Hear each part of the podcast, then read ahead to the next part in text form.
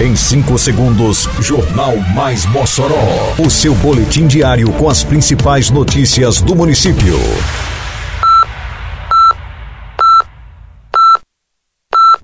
Mais Mossoró! Bom dia, sexta-feira, 21 de julho de 2023. Está no ar a edição de número 625 do Jornal Mais Mossoró, com a apresentação de Fábio Oliveira. Segue campanha de vacinação antirrábica em Mossoró. Confira os pontos de vacinação desta sexta-feira. Pesquisa aponta que Mossoró, cidade junina, movimentou mais de 290 milhões de reais. Segunda edição do Mossoró Sal e Luz prossegue até este sábado na Estação das Artes Eliseu Ventania. Detalhes agora no Mais Mossoró. Mais Mossoró! Prefeitura de Mossoró prossegue com a campanha de vacinação antirrábica. Nesta sexta-feira, a Secretaria Municipal de Saúde disponibiliza novos postos para vacinação de cães e gatos em pontos estratégicos, montados próximos às unidades básicas de saúde. Os locais de imunização funcionarão das 8 às 11 da manhã.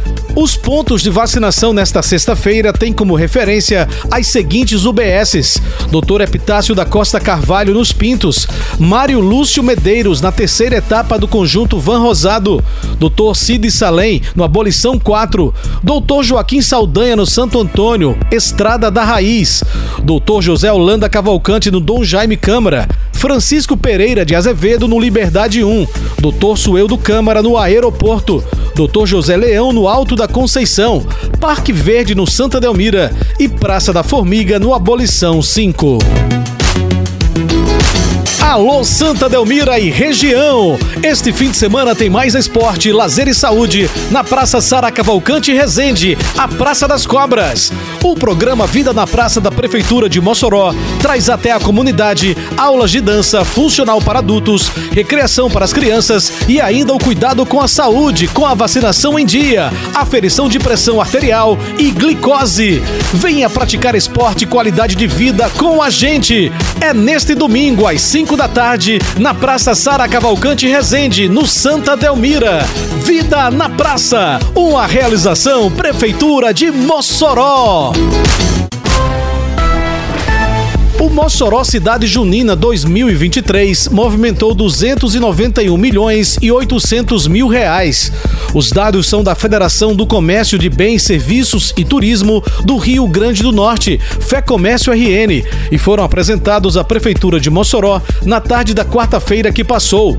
O volume financeiro constatado pelo Instituto Comércio RN representa um crescimento de 103,5% em relação à movimentação registrada em 2022, que foi de 143 milhões e 400 mil reais. Levando em consideração o valor investido pela gestão municipal no evento, de aproximadamente 12 milhões de reais, o total de recursos movimentados este ano aponta que para cada um real direcionado ao Mossoró Cidade Junina, retornaram 24 reais para a economia do município, comprovando o sucesso e a importância do evento, considerado o São João mais cultural do mundo prossegue até este sábado na Estação das Artes Eliseu Ventania, no Corredor Cultural de Mossoró, a segunda edição do Mossoró Sal e Luz. O evento instituído pela atual administração municipal visa fortalecer a cultura gospel no município. Nesta sexta-feira, no segundo dia de festa, estarão se apresentando a partir das seis da noite no palco da estação Leandro Borges e Sara Farias. O evento será encerrado neste sábado, dia 22, com as apresentações de Cícero Oliveira, Banda Som e Louvor e Isadora Pompeu. Entre as novidades desta edição estão o Espaço Kids, destinado à diversão das crianças com brinquedos infláveis, entre outros, e o Fronte da Inclusão, garantindo espaço acessível voltado às pessoas com deficiência. Termina aqui mais uma edição do Mais Mossoró, com produção da Secretaria de Comunicação Social da Prefeitura Municipal de Mossoró. Siga nossas redes sociais e se mantenha informado.